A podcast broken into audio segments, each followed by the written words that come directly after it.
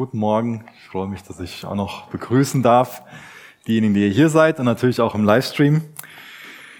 Ähm, ich habe äh, heute Morgen, als ich einmal durch die Predigt durchgegangen bin, ähm, mich an einen Sachverhalt erinnert, der äh, schon mal für Spannungen sorgt zwischen meiner Frau und mir. Ähm, macht vielleicht gleich bisschen mehr Sinn, was ich versuche zu erklären. Und zwar haben wir einen ganz, ganz unterschiedlichen Filmgeschmack.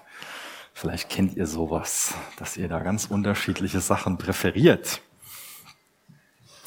Und irgendwann ist uns aufgefallen, woran das liegt. Und zwar liegt das an der inneren Distanz, die wir zu dem Geschehen in dem Film haben oder auch nicht haben. Meine Frau hat äh, sehr, sehr wenig innere Distanz zu dem, was in dem Film geschieht, wenn da irgendwie Ungerechtigkeit ist oder gerade irgendwas mit Kindern so, das geht der oft sehr schnell sehr nahe. Und ich habe eher eine sehr ausgeprägte große Distanz zu dem, was da in diesem Film geschieht. Und ähm, als ich heute Morgen nochmal den Text von letzter Woche gelesen habe, das was dieses Geschehen, was vor dem Text, wo es heute drum geht, ähm, passiert ist, geschehen ist, Gethsemane, wo Jesus im Garten Gethsemane ist, von seinen Jüngern verlassen wird, wo er diese ganzen Qualen vor sich sieht, habe ich mir für mich die Frage gestellt, Michael, was hast du eigentlich für eine innere Distanz zu diesem Text? Habe ich die richtige Distanz zu dem, zu dem Text, zu dem Geschehen? Was macht das mit mir, wenn ich all dieses Geschehen, die ganze Vorbereitung auf das Kreuz, wenn ich mir das durchlese, dass Jesus verraten wurde, dass er verhaftet wurde, verhört wurde, verleugnet wurde. Was für eine Distanz habe ich dazu? Was hat das mit mir zu tun, was da steht? Wenn ich jetzt mir das durchlese, wie Jesus im Garten Gethsemane auf seinem Angesicht lag, gebetet hat, wie sehr er unter seelischen Qualen war, dass wir davon lesen, dass er Wasser und Blut quasi geschwitzt hat. Wenn, wenn wir uns das durchlesen, was macht das mit uns? Betrifft das einfach nur Jesus von vor 2000 Jahren und da ist diese große Distanz zu? Oder hat das Geschehen mit mir zu tun? Das Geschehen hat mit mir zu tun. Jesus wird an meiner Stelle dort gerichtet, am Kreuz. Und das ist das Bewusstsein, was er im Garten Gethsemane hat. Deswegen leidet er diese seelischen Qualen. Deswegen ist es so entscheidend für uns, dass wir nicht diese innere Distanz dazu haben, sondern verstehen, was wir damit zu tun haben.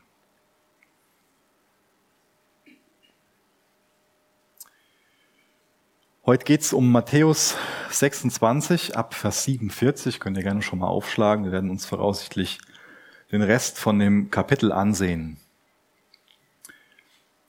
Und gerade so die, den äh, Hauptteil von dem Predigtext will ich mal nutzen, um etwas zum Problem des Bösen in uns Menschen zu sagen. Ich glaube, dass da ganz gute Fallstudien zu da sind.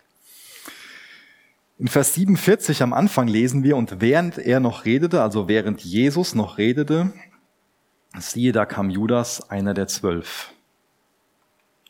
Und dann wird Jesus so unterbrochen in seinem Reden. Und ähm, Schreckliches passiert. Das äh, will ich jetzt gerne mit uns beten, dass wir Jesus ausreden lassen.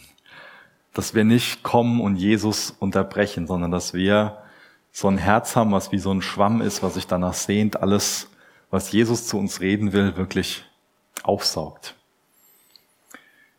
Vater, danke, dass wir heute Morgen diesen Gottesdienst in deinem Namen feiern dürfen. Wir wollen keine innere Distanz zu dem haben, was wir lesen, denn es hat mit uns zu tun.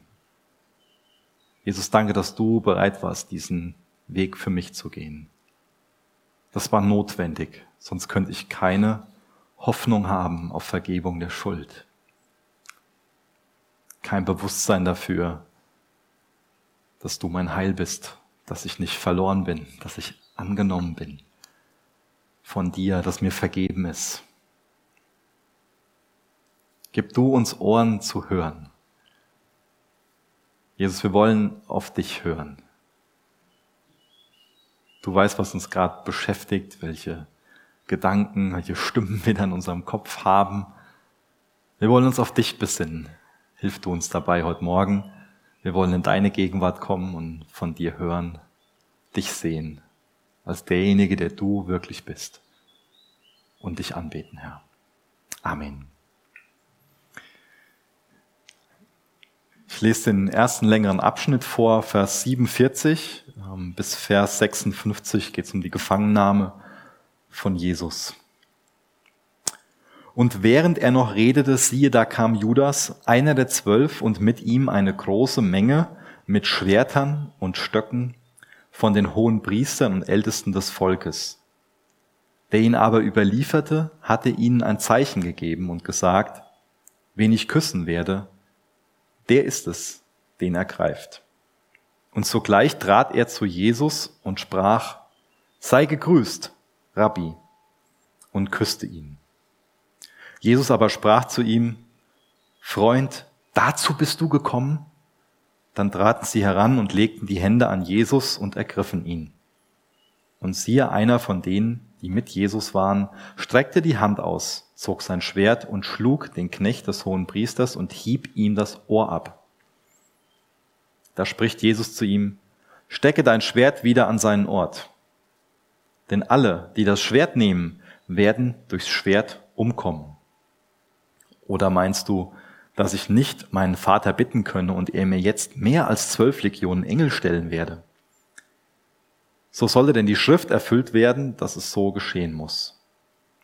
In jener Stunde sprach Jesus zu den Volksmengen, seid ihr ausgezogen, wie gegen einen Räuber mit Schwertern und Stöcken mich zu fangen? Täglich saß ich bei euch im Tempel und lehrte, und ihr habt mich nicht ergriffen. Aber dies alles ist geschehen, damit die Schrift der Propheten erfüllt wurden, damit die Schriften der Propheten erfüllt wurden. Da verließen ihn die Jünger alle und flohen. Diesen Text lesen wir auch in anderen Evangelien. Und äh, in einem anderen Evangelium lesen wir davon, dass äh, unter dieser großen Gruppe an Männern, die ja mit diesen Stöcken und Schwertern, die bewaffnet kommen, um Jesus festzunehmen, unter anderem die Tempelgarde gewesen ist. Und die Tempelgarde, die hat die Aufgabe, quasi ist äh, einen Raum zu schützen, damit Gott angebetet werden kann. Und jetzt lassen sie sich dazu missbrauchen, diesen Gott gefangen zu nehmen, um quasi die Anbetung Gottes aufzuhalten. Von Judas wissen wir, dass er ein Dieb gewesen ist. Er verrät Jesus. Und Jesus wird deswegen wie ein Dieb behandelt. Das ist also alles ein sehr widersprüchliches und sehr bizarres Vorgehen. Wenn wir uns jetzt alles durchlesen würden, was wir aus dem Leben Jesus wissen durch Gottes Wort, ähm, was würde es rechtfertigen, dass sie mit Waffen kommen. Ich meine, Jesus hat vorher nie irgendwie Waffen gebraucht. Er hat auch vorher schon deutlichen Dinge gesagt zum Gebrauch von Waffen. Vielleicht haben sie irgendwie Angst, dass er irgendwie ein Wunder gegen sie tut. Aber auch dann ist es ja lächerlich, wenn sie mit irgendwelchen menschlichen Waffen kommen, um ihn zu ergreifen. Das Ganze zeigt, dass sie Jesus wirklich nicht verstanden haben. Obwohl sie vorher viel von ihm gehört haben. Haben wir ja gelesen, dass Jesus ihnen gesagt hat, hier im Tempel bin ich gewesen, habt ihr von mir gehört und da habt ihr mich nicht gefangen genommen. Das Ganze hat für mich so einen Anschein von Lynchjustiz. Geplant war, dass Jesus unauffällig gefangen genommen werden soll. Das ist der Hintergrund davon. Dann wurde dieser Kuss als Erkennungszeichen vereinbart, damit Jesus auch jetzt in der Dunkelheit und auch in einem Wirrwarr, damit dann so ein rascher Zugriff erfolgen kann. Dadurch wissen wir also auch, da können wir den Rückschluss ziehen. Ähm, habt bestimmt auch schon mal so einen Jesus-Film gesehen. Da ist Jesus meistens der hübscheste und derjenige mit dem weißen Gewand. Ähm, also er wird jetzt nicht ähm, außergewöhnlich ausgesehen haben und wird auch ganz gewöhnlich gekleidet gewesen sein. Und Jesus kommt ganz bewusst auf sie zu. Dieser Judaskuss, der wäre noch nicht mal notwendig gewesen. Wenn wir die Geschichte aufmerksam lesen, wird uns das klar. Ganz bewusst geht Jesus diese Schritte. Und ganz bewusst handelt Judas so verwerflich, handelt Judas so böse. Einfach nur böse. Total verräterisch. Bei wem liegt dieses Problem des Bösen? Liegt das beim Schöpfer? Liegt es bei der Schöpfung? Es gibt ja die Meinung, dass ähm, im Endeffekt der Mensch nicht böse ist, sondern dass er nur durch sein Umfeld oder durch das, was er erlebt hat, vielleicht auch dadurch, dass er nicht richtig gefördert wurde, Böses tut. Es gibt die These, wenn wir nur das richtige Bildungssystem hätten, wenn wir nur das richtige Umfeld hätten, das richtige Mentorenprogramm, dann würde es das Problem des Bösen in uns Menschen nicht geben. Das glaubt manch einer in unserer Gesellschaft und ich glaube, dass das grundlegend falsch ist. Jesus lehrt hier was anderes. Wir tun Böses, weil das Böse in uns steckt. Natürlich ist es so, dass auch mangelnde Bildung und auch eine mangelnde Förderung und auch unser Umfeld eine Rolle bei dem Ganzen spielt. Aber wir alleine sind für das verantwortlich, was wir tun. Die Wurzel davon, dass wir Böses tun, die ist in unserem Herzen. Wir sündigen, weil wir Sünder sind und sind nicht Sünder, weil wir sündigen. Judas hatte in Jesus das perfekte Umfeld, oder? Könnte es besseren Umgang für Judas geben als Jesus? Nein. Drei Jahre lang hat er diesen Umgang. Könnte es einen besseren Mentor, einen besseren Förderer geben als Jesus? Auch das nicht. Ein besseres Bildungssystem als Jesus? Nein. Das hat Judas alles in Jesus und trotzdem handelt er böse. Und auch diese größere Gruppe an Menschen, die kommt, um Jesus zu ergreifen, handelt böse. Jesus sagt ihnen, ihr habt vorher von meiner Lehre gehört. Wir können davon ausgehen, dass die auch Wunder erlebt haben. Vielleicht persönlich an ihrem eigenen Körper. Vielleicht waren welche von denen auch dabei, die bei einem ähm, ähm, als Jesus Brot und Fisch vermehrt hat, dann auch was von dem Essen bekommen haben. Vielleicht wurde jemand persönlich geheilt. Auf jeden Fall waren welche dabei und haben die Wunder mit ihren Augen betrachtet. Wahrscheinlich waren auch welche von denen dabei und haben Jesus als König in Jerusalem begrüßt. Und dann diese, diese Wankelmütigkeit, dieses Wechselhafte, diese Ablehnung. So sind wir Menschen. Auch die Jünger, sie haben wirklich das Bestreben gehabt, Jesus nachzufolgen, bei Jesus zu sein. Stunden zuvor haben die ihm versprochen, dass auch wenn Jesus sterben wird, sie nicht von ihm weglaufen werden. Die zeigen uns also, dass da ein großes Problem in unserem Herzen ist, das Böse. Und dieses Problem ist so groß, dass selbst unser menschlicher Wille nicht stärker ist. Dass selbst unser menschlicher Wille dieses Problem nicht lösen kann. Die wollten das Richtige tun. Und trotzdem haben sie falsch gehandelt. Trotzdem haben sie den Herr Jesus im Stich gelassen. Haben nicht gebetet, sind eingeschlafen. Ich will auch schon mal das Gute tun, ich will Jesus nachfolgen und ich versage darin.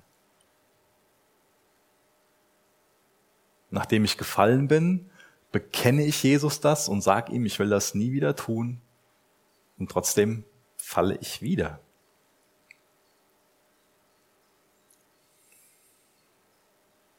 Dann haben wir von Petrus gelesen.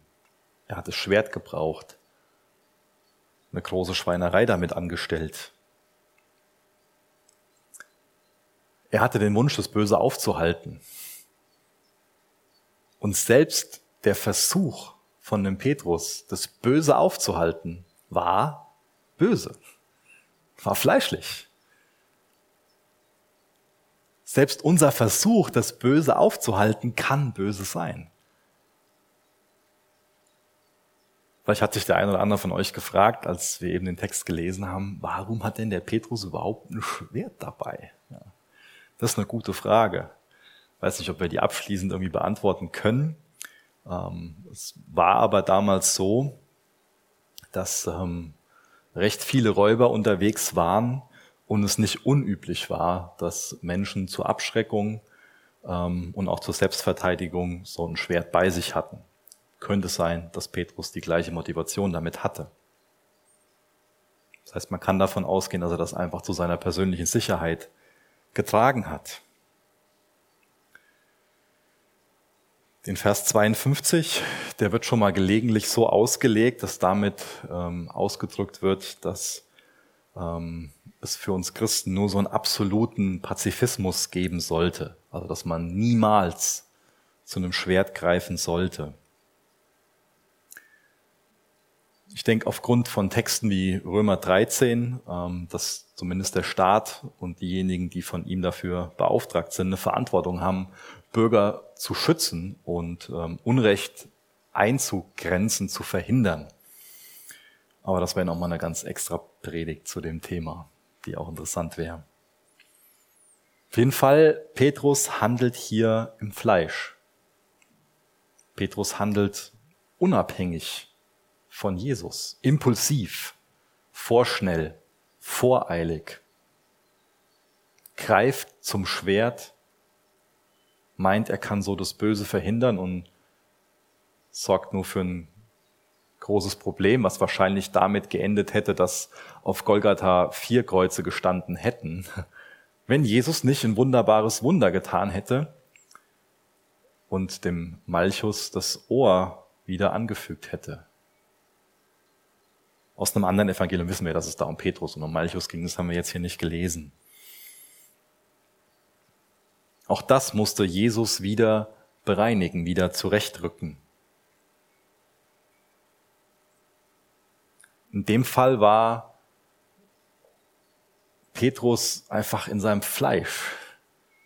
Aber wie, wie toll, dass wir wissen dürfen durch die Apostelgeschichte, wie Gott ihn weiterhin gebraucht hat. Da hat er im Fleisch einfach ein Ohr abgeschlagen und an Pfingsten hat Gott ihn gebraucht, die Pfingstpredigt zu halten. Da hat er im Geist gehandelt und da werden Herzen durchbohrt. Nicht im, im Negativen, sondern absolut im Positiven. Toll, dass, dass das Gottes Herz ist, dass er unsere Herzen verändern will.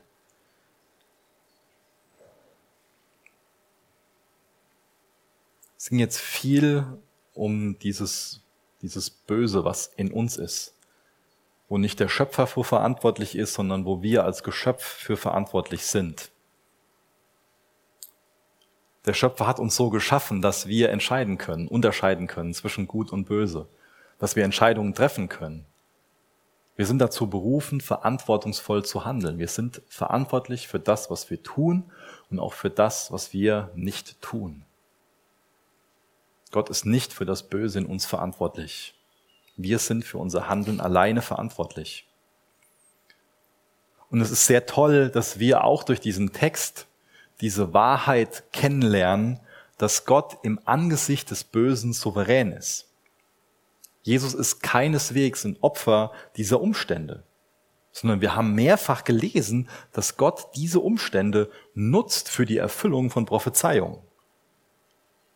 Gott hat jederzeit die völlige Kontrolle über seine Schöpfung. Jederzeit.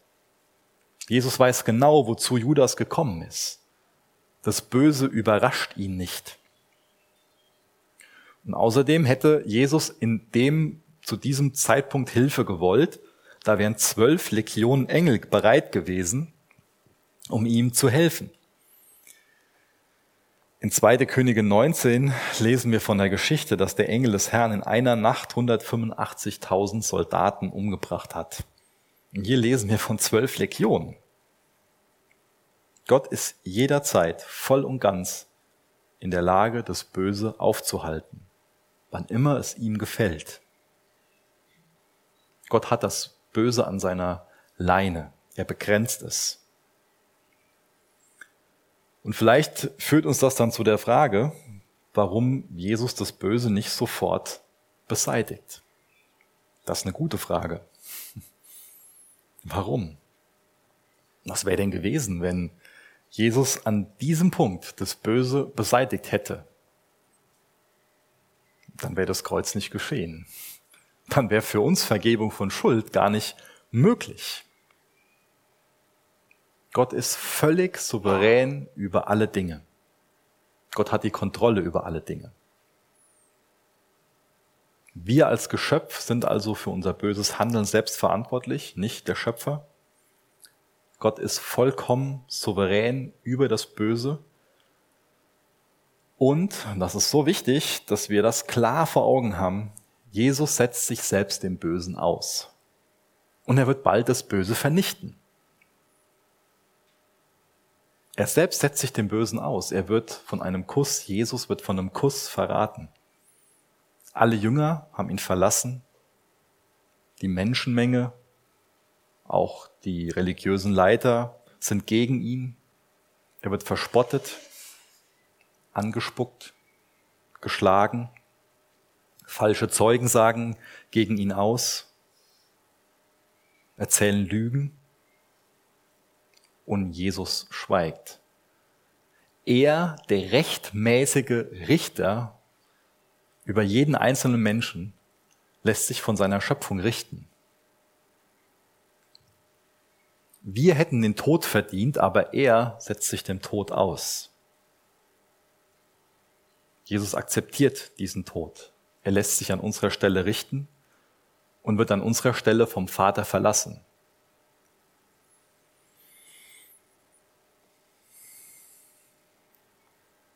Was für eine Gnade, was für eine Barmherzigkeit, dass er das macht, dass er sich so dem Bösen aussetzt und dadurch über das Böse triumphiert. Ich lese zwei Verse aus Kolosser 2, Vers 14.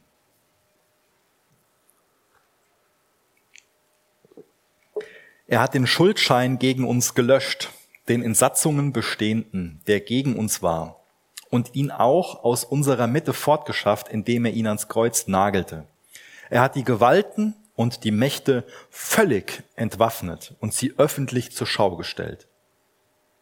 In ihm hat er den Triumph, den Triumph über sie gehalten. Gott lässt das Böse also nicht kalt. Er ist nicht gleichgültig gegenüber dem Bösen. Und Jesus ist bereit, wesentlich mehr unter dem Bösen zu leiden als du und ich. Das muss uns klar sein. Wir können schon mal total frustriert sein und hoffnungslos sein und uns benachteiligt fühlen, uns ungerecht behandelt fühlen, uns fragen, warum?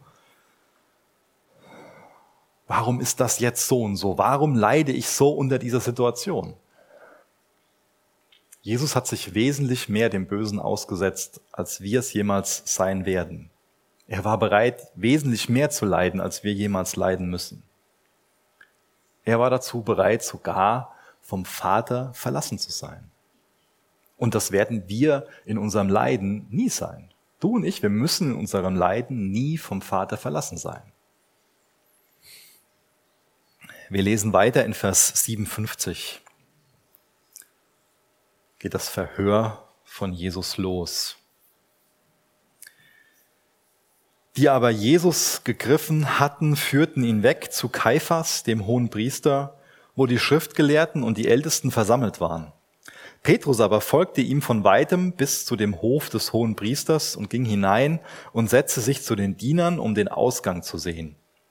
Die hohen Priester aber und der ganze Hohe Rat suchten falsches Zeugnis gegen Jesus, um ihn zu Tode zu bringen. Und sie fanden keins, obwohl viele falsche Zeugen herzutraten. Zuletzt aber traten zwei falsche Zeugen herbei und sprachen, dieser sagte, ich kann den Tempel Gottes abbrechen und in drei Tagen ihn wieder aufbauen.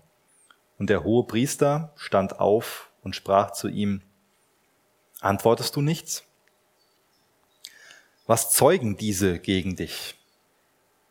Jesus aber schwieg. Und der hohe Priester sagte zu ihm, ich beschwöre dich bei dem lebendigen Gott, dass du uns sagst, ob du der Christus bist, der Sohn Gottes. Jesus spricht zu ihm, du hast es gesagt. Doch ich sage euch, von nun an werdet ihr den Sohn des Menschen sitzen sehen zur Rechten der Macht und kommen auf den Wolken des Himmels. Da zerriss der hohe Priester seine Kleider und sprach, er hat gelästert. Was brauchen wir noch Zeugen? Siehe, jetzt habt ihr die Lästerung gehört. Was meint ihr? Sie beantworteten und sprachen, er ist des Todes schuldig. Dann spien sie ihm ins Angesicht und schlugen ihn mit Fäusten. Einige aber schlugen ihn ins Gesicht und sprachen, Weissage uns, Christus, wer ist es, der dich schlug? Jesus wird mehrmals an verschiedenen Orten verhört und wir können davon ausgehen, dass äh, es bei seinen unterschiedlichen Verhören zu mehreren Rechtsverletzungen ähm, gekommen ist. Dass es also sehr ungerecht war, wie er hier behandelt wurde. Nach jüdischem Recht war es wohl so, dass während dem Passa, was ja gerade ist, keine Strafverfahren durchgeführt werden dürfen. Außerdem war es wohl so, dass an einem Tag, wo ein Prozess angefangen hat, nur ein Freispruch ausgesprochen werden durfte. Aber wenn jemand schuldig gesprochen wurde, dann sollte noch mal eine Nacht darüber vergehen. Eigentlich eine gute Regel. Auch das wurde nicht beachtet. Dann mussten alle Aussagen von zwei Zeugen bestätigt werden und die beiden Zeugen, die mussten getrennt voneinander befragt werden und durften auch vorher keinen Kontakt miteinander gehabt haben. Außerdem musste ein Prozess immer damit anfangen, dass ähm, Dinge vorgebracht werden, die an sich für die Unschuld von einem, für, also für die Unschuld von dem Angeklagten ähm, sprechen. Und erst danach durften Dinge vorgebracht werden, die ähm, an sich auf das Gegenteil hinweisen.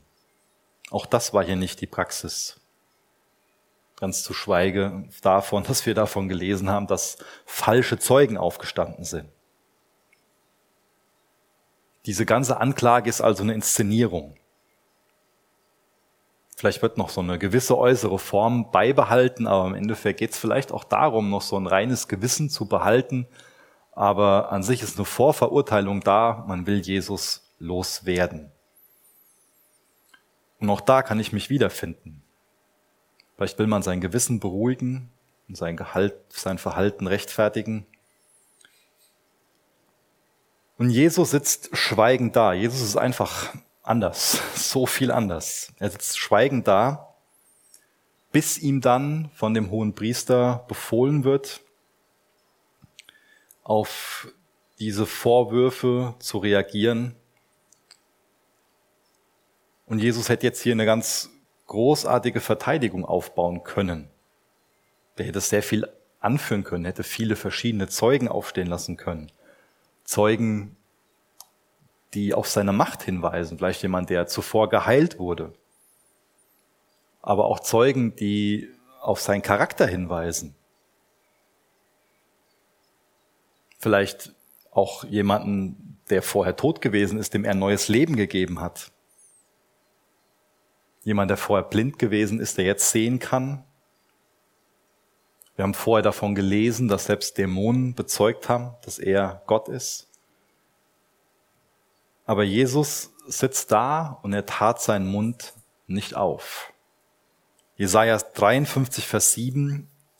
Er wurde wie ein Lamm zur Schlachtbank geführt und wie ein Schaf vor seinen Scherern schweigt, so tat er seinen Mund nicht auf. Jetzt war der Prozess bis zu dem Zeitpunkt einfach voll der Fehlschlag. Und der hohe Priester, der wird rasend vor Wut. Und jetzt wirft er ihm vor, damit gedroht zu haben, den Tempel zu zerstören. Also so eine, was man heute Bombendrohung nennen würde. Dabei ist klar, wenn man sich den Zusammenhang von dem ansieht, wann Jesus das gesagt hat, dass er vom Tempel seines Leibes spricht. Ganz deutlich. Offensichtlich war das eine ganz wunderbare Prophezeiung darauf, dass er nach drei Tagen wieder aus den Toten auferstehen wird. Aber so wird Gottes Wort verdreht. Und dann kommt diese entscheidende Frage, ob er der Christus, der Messias, der verheißene Retterkönig ist. Und da antwortet Jesus nur ganz kurz und ganz direkt drauf. Er ist es. Und der Sanhedrin, der reagiert mit Entsetzen und mit Brutalität. Der hat Gott gelästert. Wenn er selbst nicht Gott wäre, hätte er tatsächlich Gott gelästert. Aber er ist selbst Gott. Deswegen war das auch nicht lästerlich, was er gesagt hat. Ist ja kein, Vers kein Verbrechen, wenn jemand, der Gott ist, von sich sagt, dass er Gott ist. ist einfach nur die Wahrheit. Gott kam also in völliger Vollkommenheit auf die Erde. Er lebte unter uns Menschen und das ist so die Antwort von uns Menschen an ihn. Anspucken, schlagen, aus diesem Prozess wird ein Tumult und Jesus wird auf der Stelle zum Tode verurteilt. Und auch da demonstriert Jesus wahre Größe, Macht und Stärke, indem er schweigt. An Jesus werden sich immer die Geister scheiden. Wer Jesus begegnet, der wird ihn entweder lieben oder hassen. Da gibt es immer eine Reaktion. Wer Jesus begegnet, wird sich entweder ihm ausliefern oder wird ihn entweder loswerden wollen. Bist du dir bewusst, was Jesus von dir fordert?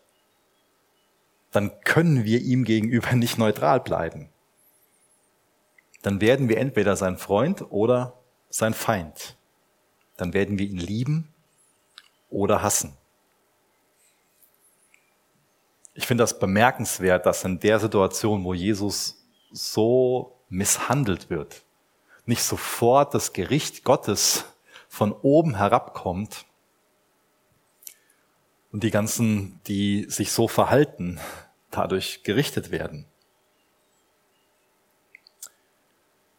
G. Campbell Morgan schreibt, während man diese Geschichte liest, wundert man sich mehr und mehr über das größte Wunder von allen.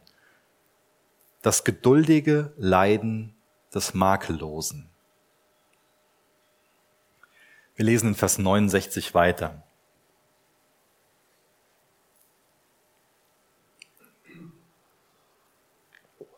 Petrus aber saß draußen im Hof und es trat eine Magd zu ihm und sprach, auch du warst mit Jesus, dem Galiläer. Er aber leugnete vor allen und sprach, ich weiß nicht, was du sagst.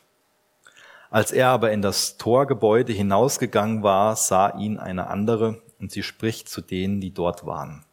Auch dieser war mit Jesus, dem Nazoräer. Und wieder leugnete er mit einem Eid. Ich kenne den Menschen nicht. Kurz nachher aber trat Kurz nachher aber traten die Umstehenden herbei und sprachen zu Petrus, wahrhaftig, auch du bist einer von ihnen, denn auch deine Sprache verrät dich. Da fing er an zu fluchen und zu schwören, ich kenne den Menschen nicht. Und gleich darauf krähte der Hahn, und Petrus erinnerte sich an das Wort Jesu, der gesagt hatte, ehe der Hahn kräht, wirst du mich dreimal verleugnen. Und er ging hinaus und weinte bitterlich.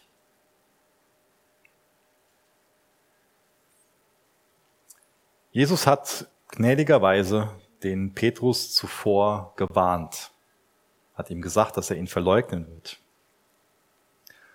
Aber Petrus hat das Wort Gottes hier nicht ernst genommen. Er hat sich nicht unter das Wort Gottes gestellt. Wenn er das gemacht hätte, hätte er wahrscheinlich den Herrn nie auf so eine demütigende Weise im Stich gelassen. Und dann kam ein Dienstmädchen zu ihm, eine Magd. Petrus wurde hier jetzt nicht von einem feindlichen Gericht oder von einem wütenden Mob befragt, sondern von einem Dienstmädchen. Zuerst lügt er, dann legt er noch ein Eid auf diese Lüge ab. Dann beginnt er zu fluchen und zu schwören. Diese Frage, das, die geht wie, wie so eine Stecknadel in einen Ballon. Und Petrus explodiert.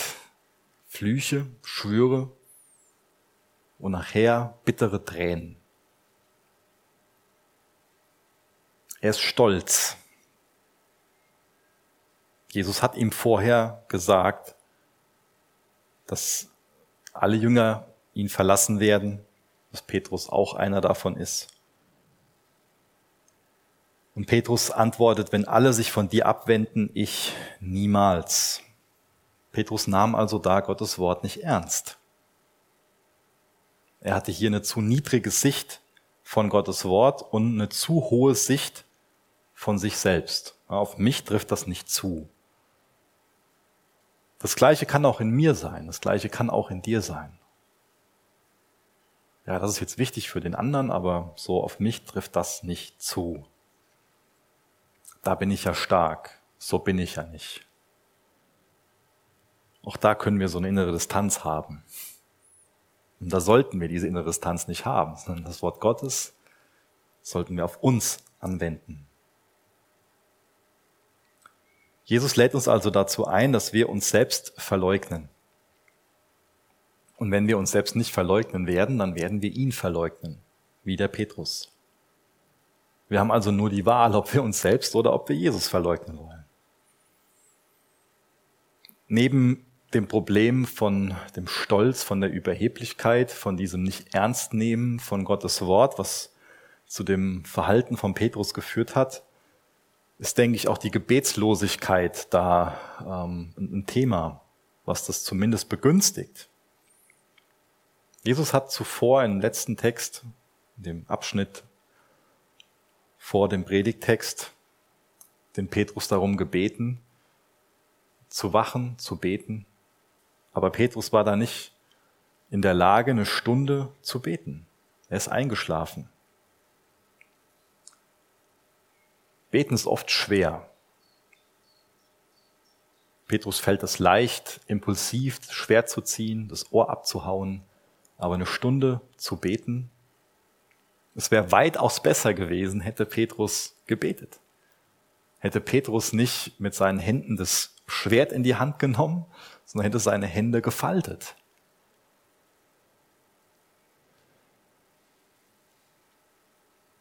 Das wäre besser gewesen für ihn. Denn durchs Gebet bekommen wir einfach immer mehr Gottes Perspektive auf Gott, auf unser Leben das ist so notwendig für uns, dass wir im Gebet Zuflucht bei Gott suchen. Dass wir ihm sagen, genau wie es Jesus im Garten Gethsemane gemacht hat, was uns bewegt, aber ihm dann auch bewusst sagen, dein Wille soll geschehen, nicht mein Wille.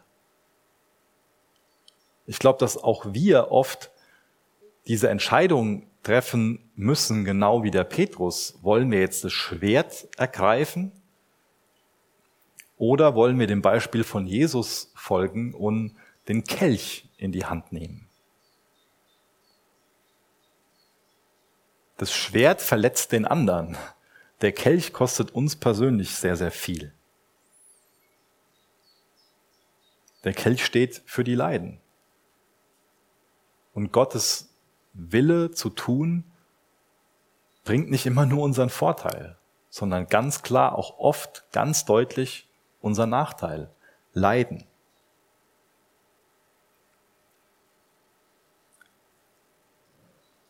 Ich finde es sehr, sehr mutmachend, dass dieser große Sturz des Petrus nicht das Ende der Geschichte ist. Petrus erinnert sich an die Worte Jesu. Das Wort Gottes führt ihn also dahin, dass er bitterlich geweint hat, dass, dass da Reue in seinem Herzen aufkommt, dass er umkehrt und das sind die ersten Schritte dahin, dass Jesus ihn später völlig wiederherstellt. In Lukas 22, Vers 61 lesen wir davon, dass ihn Jesus da auch ansieht.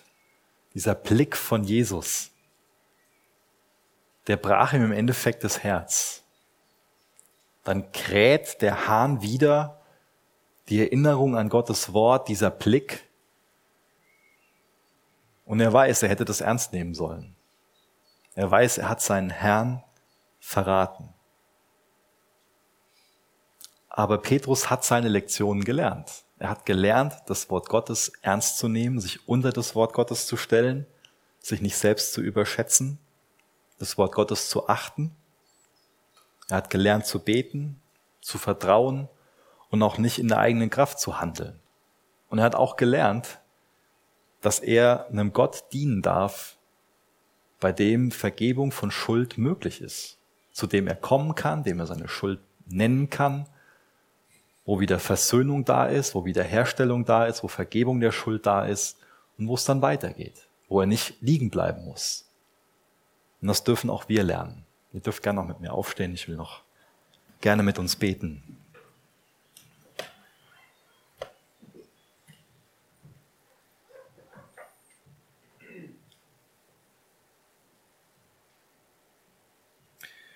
Vater, danke, dass unser eigenes Versagen uns nicht länger definieren muss, nicht länger Macht über uns haben muss, nicht länger die Macht dazu hat, uns zu sagen, wer wir sind. Wenn wir zu dir kommen und dir unsere Schuld bekennen, dann bist du treu und gerecht, uns zu vergeben.